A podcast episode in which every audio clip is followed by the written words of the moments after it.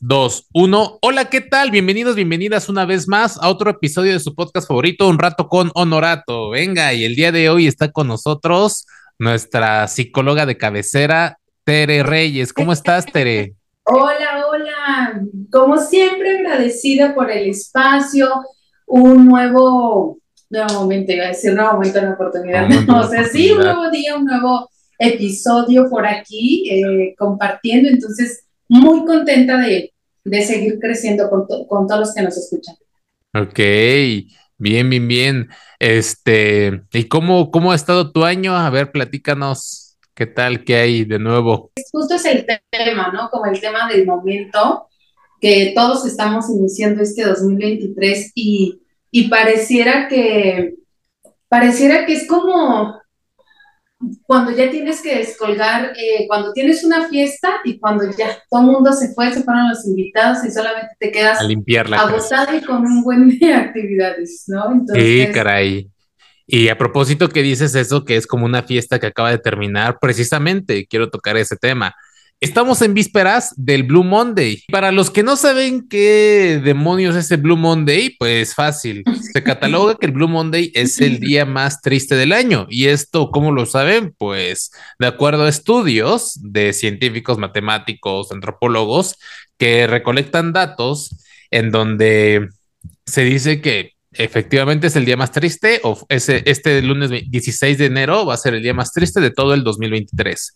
¿Y qué datos recolectan o en qué se basan? Pues, por ejemplo, ya terminó y cito tus palabras que lo dijiste de manera acertada, que ya acabó la fiesta. O sea, ya terminó el 24 de diciembre, 31 de enero, los Reyes Magos, todo eso ya terminó. Ok, ahora queda la, la realidad, como terminando la fiesta o regresando de vacaciones. Otra es lunes, o sea, es lunes y a la gente normalmente no le gustan los lunes. Siguiente es, eh, ahora comienzan las, la, la famosa cuesta de enero, que así le nombramos en México, en donde ahora te das cuenta de todo todos los gastos que tuviste en las épocas navideñas, en, diciembre, te acabaste el aguinaldo, no ahorraste nada, inclusive te endeudaste. Entonces, todos estos factores y más propician a que este lunes 16 de enero de 2023 sea catalogado como el día más triste del año. ¿Y qué onda, Tere? ¿De ayer te sentiste triste o no? Híjole, yo creo que Sí, me, fíjate que ahora que ya podemos encasillar o nombrar el, el Blue Monday, como que ya podemos ponerle una etiqueta a esa emoción que traemos, sí, me, me listo ahí, lo confieso, porque de verdad, yo sé, creo que justamente em, viene como esta resaca, como esta cruda, cuando de repente no sabes salir de, y como, sí me he sentido en este, con estas sensaciones que acabas de nombrar, porque de repente es como preguntarte, ay, ¿y ahora qué? O sea, ya solo cuentas los días, literalmente ya nada más estás esperando que venga la otra quincena, eh, de hecho ya nada más como que estás esperando a ver qué cuentas llegan, que si te llega la luz, que si te llega, o sea, ciertas cuentas, y, y lo menciono para aquellas personas que llevan pues, el control en la casa, ¿no? O sea, que son como la figura ahí fuerte en casa, como un papá, una mamá. Eh, los hijos que a veces también les toca aventarse las responsabilidades de casa. Y a lo mejor en otro sentido, los chicos que están como en esta onda de preparatoria, en este camino, pues de repente que también pueden sentir el que no tienen ya como un cierto lugar o esperarse hasta la nueva fiesta para que vuelva a subir toda esta adrenalina. Y sí, creo que muchos se pueden enlistar aquí. Ok, así que el Blue Monday, pero a ver, ¿crees que exista una diferencia entre haber tenido, por ejemplo, un día triste o sentirse triste a la depresión? Porque, y de hecho, fíjate que a la semana pasada justo una amiguita me decía, me tocaba un tema de que le da ansiedad y yo me puse a reír. Y ella me pregunta, oye, pero ¿por qué te ríes? Digo, es que actualmente pareciera que todos los niños utilizan la palabra ansiedad, depresión para lo que sea, o sea, para lo que sea utilizan la palabra ansiedad y, depresión y terapia. Y fíjate que no sé si te ha pasado, pero cuando llegas a escuchar tanto una canción que te gusta, te escuchas una canción por primera vez y te encanta y la pones en todo momento para bañarte, para trapear, para ir en el, transporte, para manejar, para hacer ejercicio, que llega un momento en el que te harta esa canción que al principio te gustaba. Algo similar me está pasando con estas palabras, lo que es terapia, depresión, ansiedad, responsabilidad afectiva y demás, que palabras que me gustaban, que ahora tanto las he escuchado que digo, Dios, ya me chocaron. Este, pero sí me parece importante hacer una distinción y marcar la diferencia o una definición muy, muy clara de lo que es depresión y lo que es tristeza. O sea, cuál es la diferencia si estoy deprimido o solamente es un bachecito para que ya lo digan claramente y aprendan a diferenciar. Ok, bueno, pues yo creo que sería importante que eh, para poder diferenciar, distinguir, es eh, una, algo que a mí me encanta siempre decirles a, los pacientes, a las amigas, o sea, las personas que, que de repente se acercan a mí a través de un mensajito pidiéndome un consejo, creo que sería importante primero definir que somos em, productos no terminados que siempre estamos como en este constante cambio, en este camino, eh, donde, o sea, literal, a veces estás, crees que tienes como todo el empoderamiento y todo, eh, pues el poder y la, la, pasión y el compromiso, y otros días, así que literalmente sientes que no tienes un, un lugar en este mundo y que tu familia está en tu contra y que todo te sale mal, etc pero viene de la mano mucho esto que, que no somos un producto terminado. Ahora, em, también la parte, desde términos médicos, en cuanto a la depresión, requiere haber un cierto diagnóstico. O sea, sí requiere el médico eh, decirte, incluso con quienes ya son canalizados con psiquiatras, pues ya hay un diagnóstico de por medio. Y muchas veces atribuimos este, esta etiqueta y decimos, ah, tengo depresión, pero ni siquiera he visto al médico, ni siquiera me han diagnosticado, entonces, pero ya, yo ya me dije que tengo depresión. Y que la depresión, pues viene muy de la mano con un trastorno mental, pero también desde un trastorno físico, que viene muy, muy ligado, o sea, que no puede existir solo uno si no existe el otro, y que al final es una consecuencia junta ¿ok? Como, no sé, hábitos de alimentación, hábitos de sueño, em, pérdida del apetito, o sea, como caída del cabello, estas cosas físicas que son como estos foquitos rojos y alertas que nuestro cuerpo al final nos está diciendo, pero que viene acompañado de pensamientos catastróficos, o sea, desde el, el, tomar decisiones arrebatadas, o el atentar contra mi propia vida, el atentar con la vida de alguien más. Em, y pues esto viene, ¿no? O sea, te digo, no puede ser solamente uno, al final requieren ser los dos. Y de alguna manera, creo que estamos tan acostumbrados a, como cuando te automedicas, cuando te duele la cabeza, cuando tienes como una síntomas de gripa, pero no sabes si es gripa, pero entonces tú, o es tu alergia, pero entonces tú ya te estás tomando media farmacia, porque al final tenemos esta costumbre de no, o sea, de no atendernos, de no escuchar a nuestro cuerpo. Bomberazos, creo que es por eso que mande. Como es algo a lo que yo le llamo bomberaz, bomberazos. Un ejemplo, me estoy enfermando de gripa, me tomo una tapsin o una pastillita que me quite los síntomas en lugar de realmente atender el virus. Algo así me, me, me, lo comparo. Entonces lo que entiendo es que la depresión surge de, pero ¿qué es primero? ¿Los hábitos o los pensamientos? ¿Deben de estar los dos o puede estar uno y el otro no? ¿O cómo, yo puedo? Sé que obviamente es importante el diagnóstico de, de un profesional de la salud para saber si estoy deprimido o no, pero yo desde casa, ¿cómo puedo ver aquellos pequeños focos? O sea, el conjunto de pensamientos catastróficos, ya sea que me voy a quitar la vida o que eh, ya valió madre todo, ya no hay salida y aparte veo que se me cae el cabello, este, no quiero hablar con la gente, no quiero salir, o sea, es como algo un tronco común para todos o cada quien tiene algo distinto o surge primero el pensamiento y luego lo físico o primero lo físico? ¿Cómo, cómo está la onda?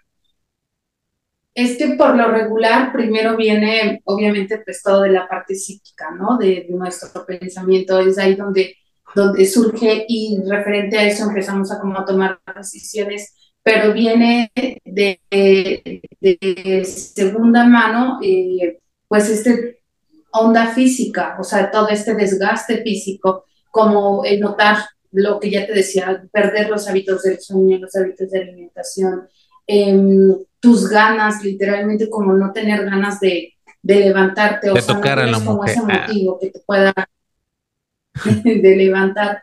Pero em, otra, otra de las características es que hay un tiempo, o sea, que es un tiempo determinado, no es como que un día sí y otro día no, tres días sí, pero los otros tres días yo estaba alegre. No, al final eso es como, como lo que dicen de la bipolaridad, ¿no? O sea, que es solamente, eh, es un estado anímico que sube, baja, sube, baja. Esto es como lo normal, que, que nosotros, de repente te digo, a veces estamos de buenas o nos podemos estar de malas, pero a causa de un evento. Pero en el síntoma de depresión, o sea, no tiene como un evento raíz, o sea, es como de... Mm. ¿Por qué me está sucediendo esto? Justo. Ni sabes que porque te hizo enojar tus hijos, ni tu esposo, o sea.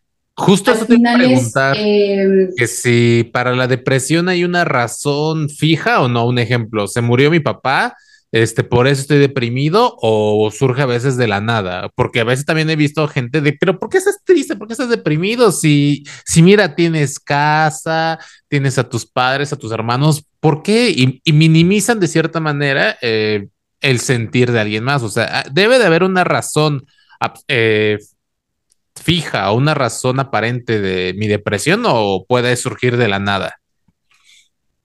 Em, por lo regular son eh, ver con o sea, con, con nuestro cerebro, con nuestras sensaciones.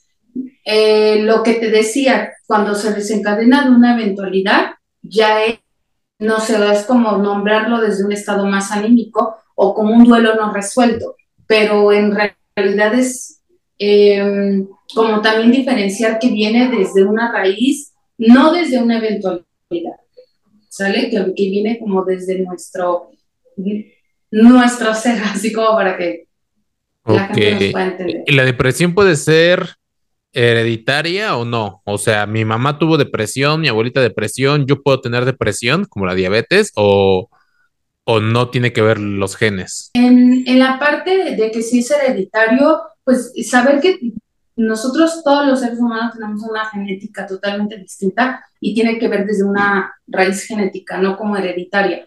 Creo que pudiera ser hereditaria si lo vemos desde un sentido más como somático, es como de repente comprarte una enfermedad que no la traes tú, pero ese miedo entonces hace que somatices a que puedas tener esa, esa enfermedad.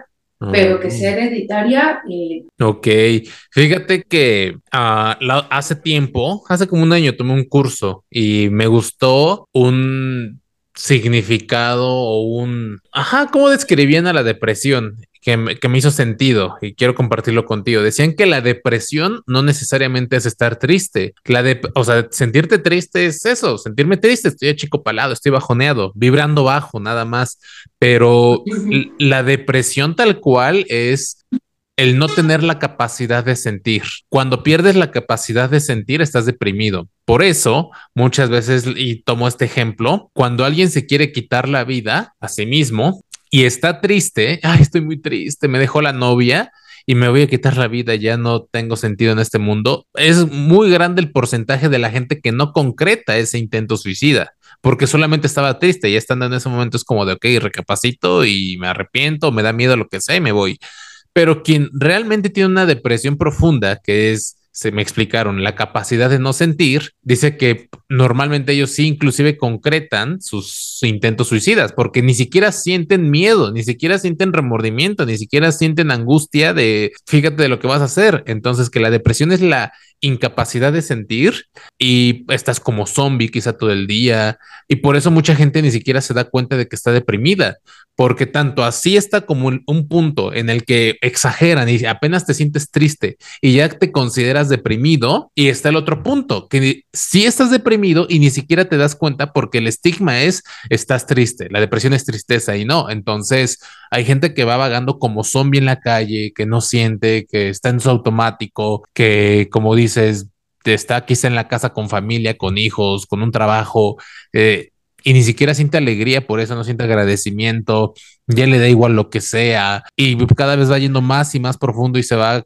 eh, haciendo más crónico ese sentir o falta de sentir, que ahí es cuando entra en una depresión ya cada vez más fuerte. Y como dice, lo somatiza, ya se va bajando el cabello, el, el peso, se va cayendo el cabello, este, la familia lo ve distante, etcétera, etcétera, comienza a aislarse y, y, y esa es como la, la, depresión que me, que me definieron y que la cual me, gusta, me gustó compartirla y creo que esto puede hacer que también la gente le caiga un 20, ¿no? Que diga, ah, caray, sí es cierto, yo no me sentía triste, pero últimamente se ha vagado como un zombie, quizá estoy deprimido, voy a checarme y ya dependiendo el, el diagnóstico, corroborará o simplemente será otra cosa. ¿O cómo ve Miss? Claro, me gustó tu definición y quisiera como agregar este, como esta parte digerible. ¿ok? Yo, lo que yo definiría, y es un punto muy personal, o sea, no te lo digo desde como psicóloga, ni mucho pero yo definiría que es em, cuando nosotros hablamos donde sentimos que valemos nada en el mundo, que como mamá, como hija, como pareja, como profesionista, como empleada, eh, como cual sea mi función en el mundo, siento que me, o sea, que me hago así en, chiquitito.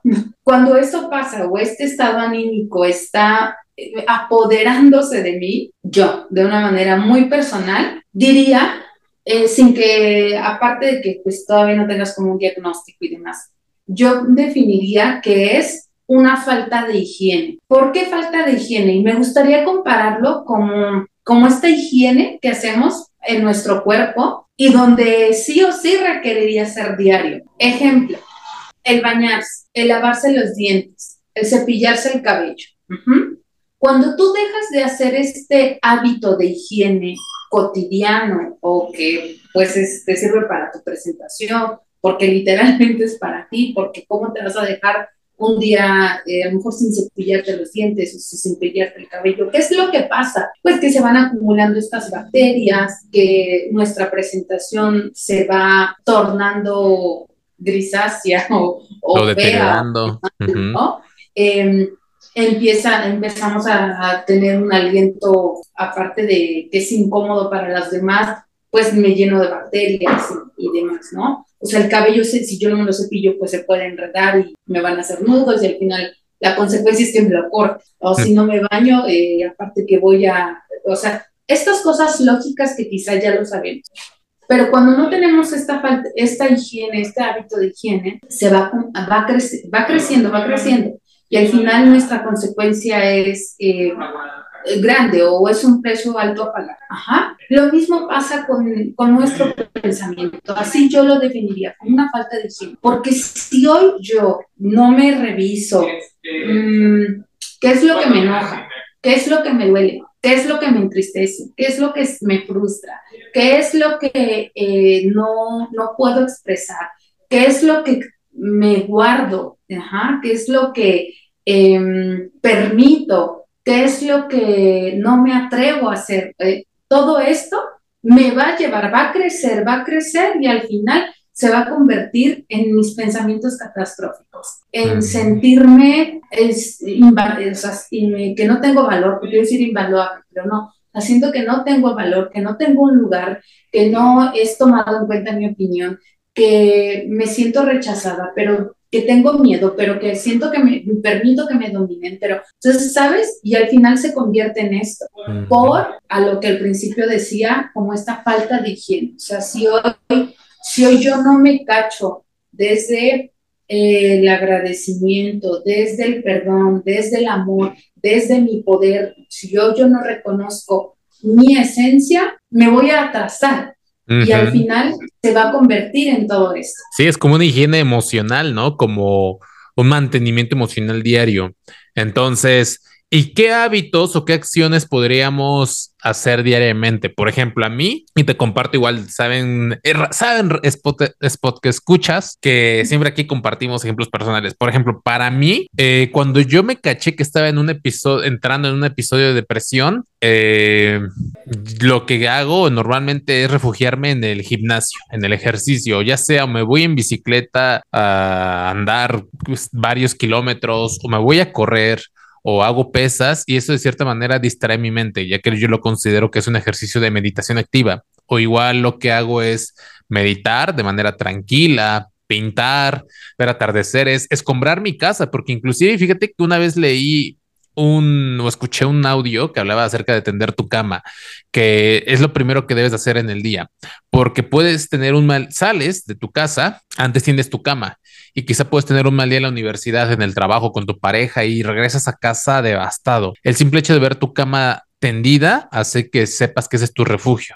Y el hecho también de ver a tu casa escombrada, limpia, ordenada, hace que te sientas a gusto. Tan solo ponte a pensar y recuerda las veces en las que has terminado de limpiar la casa de manera profunda, huele a fabuloso del moradito, las cobijas están limpias y dices, wow, hasta más ganas me dan de dormir, ¿no? Entonces, imagínate llevar esto a diario porque quizá muchas veces la gente no está acostumbrada, como, como dices, a estar en gratitud, a perdonar, a, a vibrar alto, a conocerse pero inclusive pueden ayudar ciertos hábitos externos, como el hacer ejercicio, limpiar la casa, pintar, la, la, la, para que vayas conectándote, o al menos les digo, eso es lo que a mí me funciona para yo irme conectándome con mi interior, ¿no? Eh, y creo que es una forma también de tener esta, lo que tú le llamas, esta higiene emocional diaria, que tus hábitos sean congruentes con lo que quieres sentir. Ok, sí, y justo, mira, yo también así lo interpreto.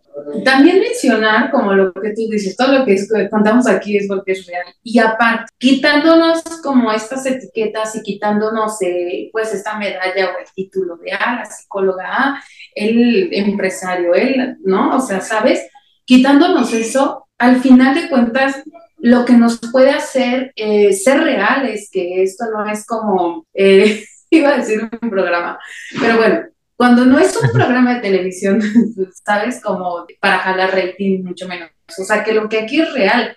Y si te lo decimos es porque también hemos estado ahí. O sea, yo sí me he sentido, ¿cómo es mi modo? Algo que ya lo he mencionado muchas veces, me gusta em, volver a como recalcar la parte de la dualidad. Ajá. Entonces, en la parte de dualidad, yo les comparto mi dualidad cuando estoy desde mi obscuridad eh, literalmente, o sea, sí me desaparezco del mundo, eh, no soy de contestar teléfono, eh, no sé, me gusta como estar todo el día en pijama o en pants, comer, me da mucha ansiedad, o sea, caigo mucho en los excesos y de repente me dan muchas ganas de comer cualquier cosa que sea como chatar, ajá, alimento procesado. Entonces, yo soy así, soy de ese es mi, mi lado eh, de pues, sombra. oscuro. Dark side. Pero cuando yo estoy en mi, así, en mi esencia, en mi poder, me siento en, en mi esplendor total, algo que yo practico es el agradecimiento. O sea, alguna vez escuché que decía, si no lo tienes, agradecelo también. Si hoy no tienes salud, si hoy no gozas de una economía eh, ¿cómo decirlo? Libre. Ajá. Si hoy no tienes ese, esa casa, si hoy no tienes etc. lo que te venga a la mente, esa pareja, si hoy no la tienes, también agradecelo, porque al final sabes que te va a llevar a, a buscar tu mejor versión, o sea, como a sacarle todo este plus para que lo pueda hacer algún día. Mm, aparte del agradecimiento, escuchaba también eh, bañarse. Literalmente, dicen que tener el contacto con el agua, el agua significa purificación,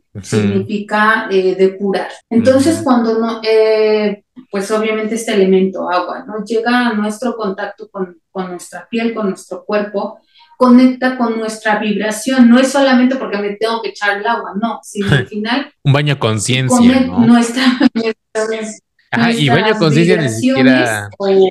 Ajá, o sea, perdón, ni siquiera me refiero como a bañarte mucho o tallarte fuerte, sino realmente conectarte, o sea, quizás cerrar los ojos, sí, este, cerrar los ojos, sentir como el agua cae en ti, manejar tu respiración.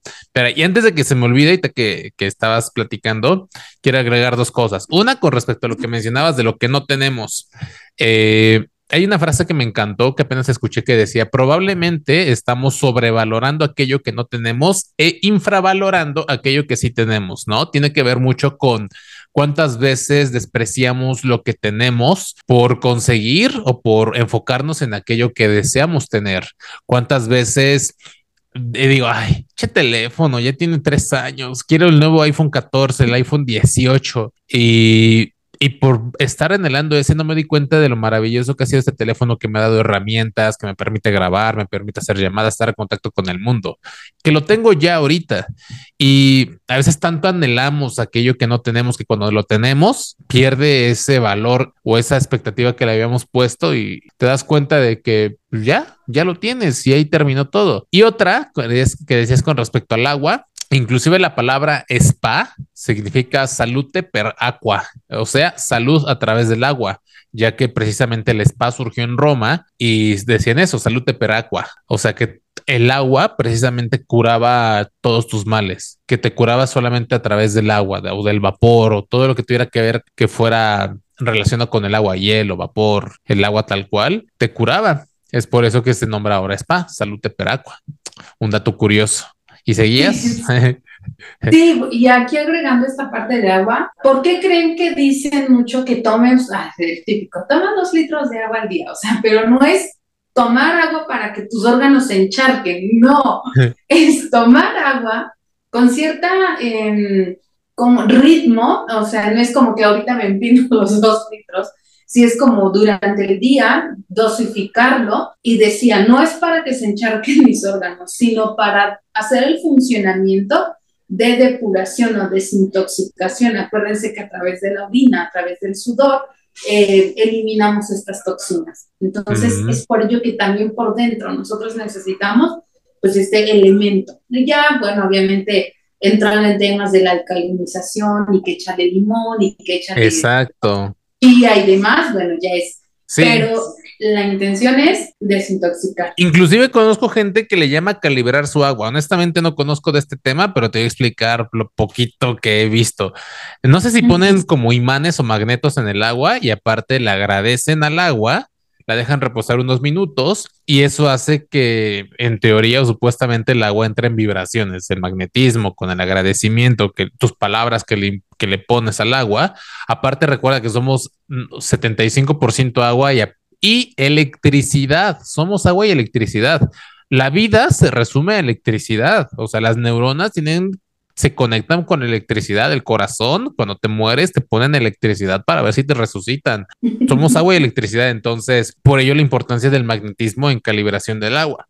Te digo, no conozco del tema, pero son, es algo interesante, igual lo que mencionas, la alcalinización del agua. No basta actualmente con, con tomar el agua nada más de garrafón o del grifo, sino también agregarle ciertas cosas. Eh, hace, hace tiempo conocí a un, a un chavo que es ingeniero del agua y él se encargó de, eh, de en una universidad hacer todo el sistema de, de, bebederos y me decía, esa agua es mejor que la Ciel, que la Bonafont, que cualquier comercial. Le pregunto por qué. En resumidas cuentas, resulta que cuando, cuando las plantas tratadoras de agua van a vender embotellada, eh, le quitan ciertas moléculas por el mismo tratamiento. Y esta agua, la que compras embotellada de cualquier marca, te quita quizá la sed, pero no te está hidratando. Es como comer pizza, te quita el hambre, pero no te nutre. Lo mismo, te quita la sed, pero no te hidrata. Así que es por ello importante que siempre a su agua se le ponga bicarbonato, sal, miel, limón, para que puedas alcalinizarla y realmente recuperes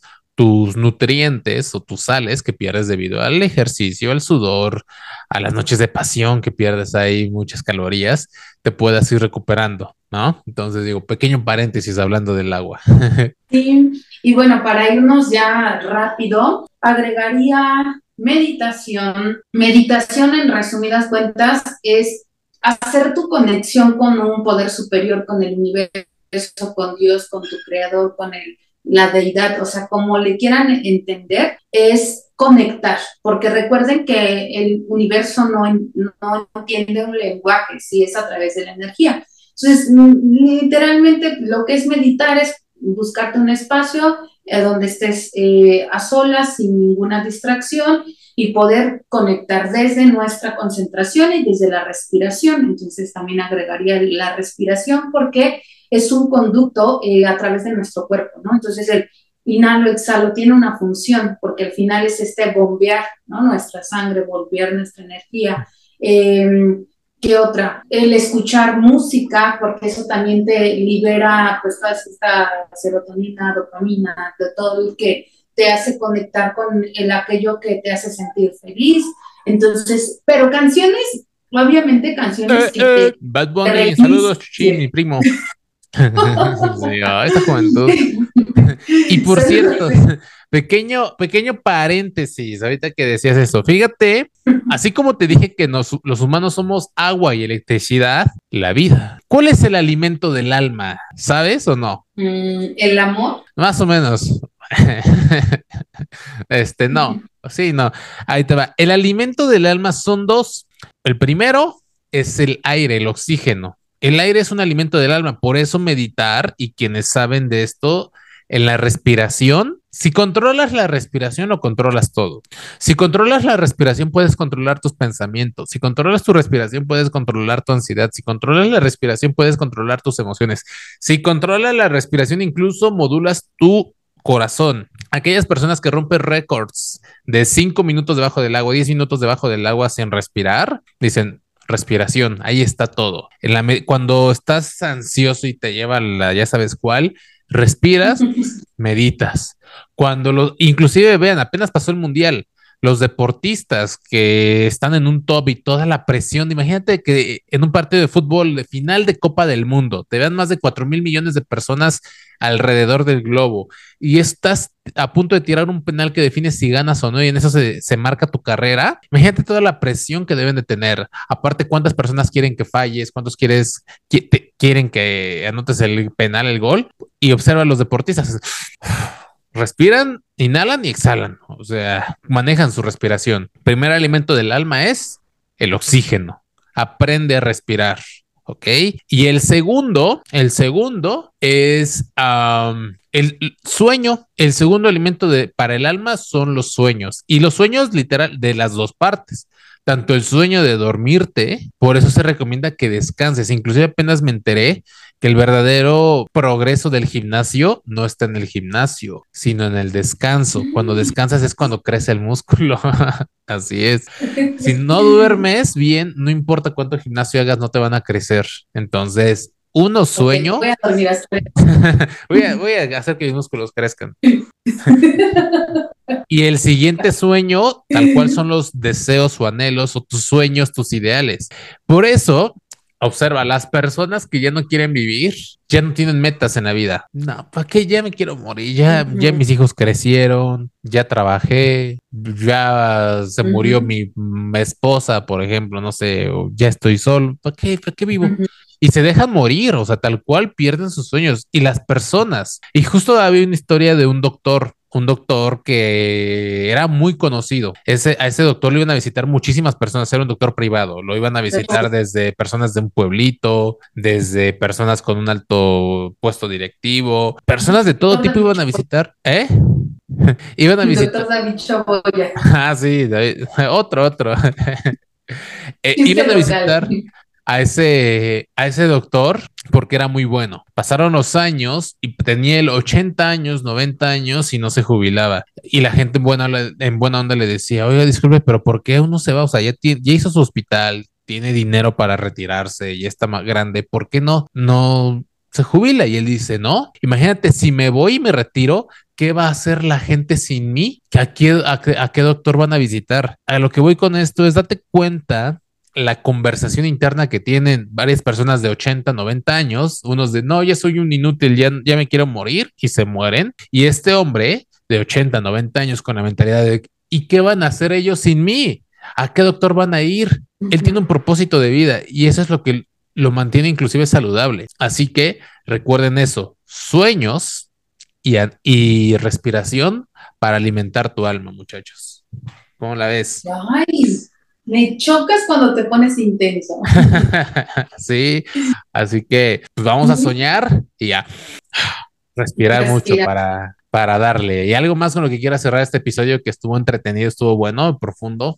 Mm, pues sí hacer como esta recomendación que de verdad hagan su higiene emocional, practiquen todos los ABC que acabamos de mencionar para, para poder llegar a... Mm, eh, ni siquiera es como que yo te prometa que, que ya vamos a eliminar estos pensamientos catastróficos, o bueno, si es la intención, obvio, pero me refiero que no, no es que te quiera prometer o que te quiera vender la idea de que ya jamás vuelven, van a volver a existir, o sea, que jamás te vas a volver a pelear, que jamás te vas a volver a sentir así eh, con miedo, con angustia, con ansiedad, etc. O sea, al final es que em, estamos encontrando la vía alterna, la vía eh, menos agresiva si haces tu, tu, hábito de higiene emocional para evitar llegar a este cúmulo de nieve que al final puede ser como muy catastrófico.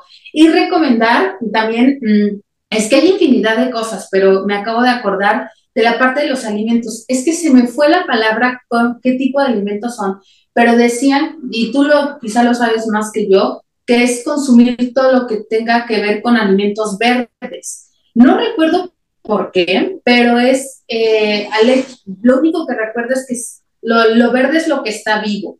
Eh, por ejemplo, espinaca, calabacita, o sea, todo aquello que esté verde y que esté vivo, porque al final te vas a nutrir de su energía viva, no de su energía muerta. Algo así. Sí, para, pronto, entre más procesado esté un alimento, más va a alterar tus emociones y tus nervios para mal. O sea, simple, un chocolate Kinder Delice que está muy rico y todo, pero está muy procesado, eh, te va a alterar, te pone hiperactivo, por ejemplo, a los niños. O las papas sabritas te va a alterar emocionalmente o el refresco, todo lo que tenga que ver con procesado, ultraprocesado, te va a alterar siempre, siempre te va a alterar. Así que entre más vivo y natural lo consumas, muchísimo mejor. Este, ya obviamente, lo que sí les recomiendo mucho es para el cerebro, lo que tiene que ver con, con el cerebro eh, son las semillas, son las las nueces, las almendras, todo eso tiene que ver con el cerebro y eso por si tienes alguna, sé que a veces también la depresión tiene que ver con eh, escasez o carencia de uniones de, de, neuronales, este, lo que son las semillas, las nueces, ayudan muchísimo a esas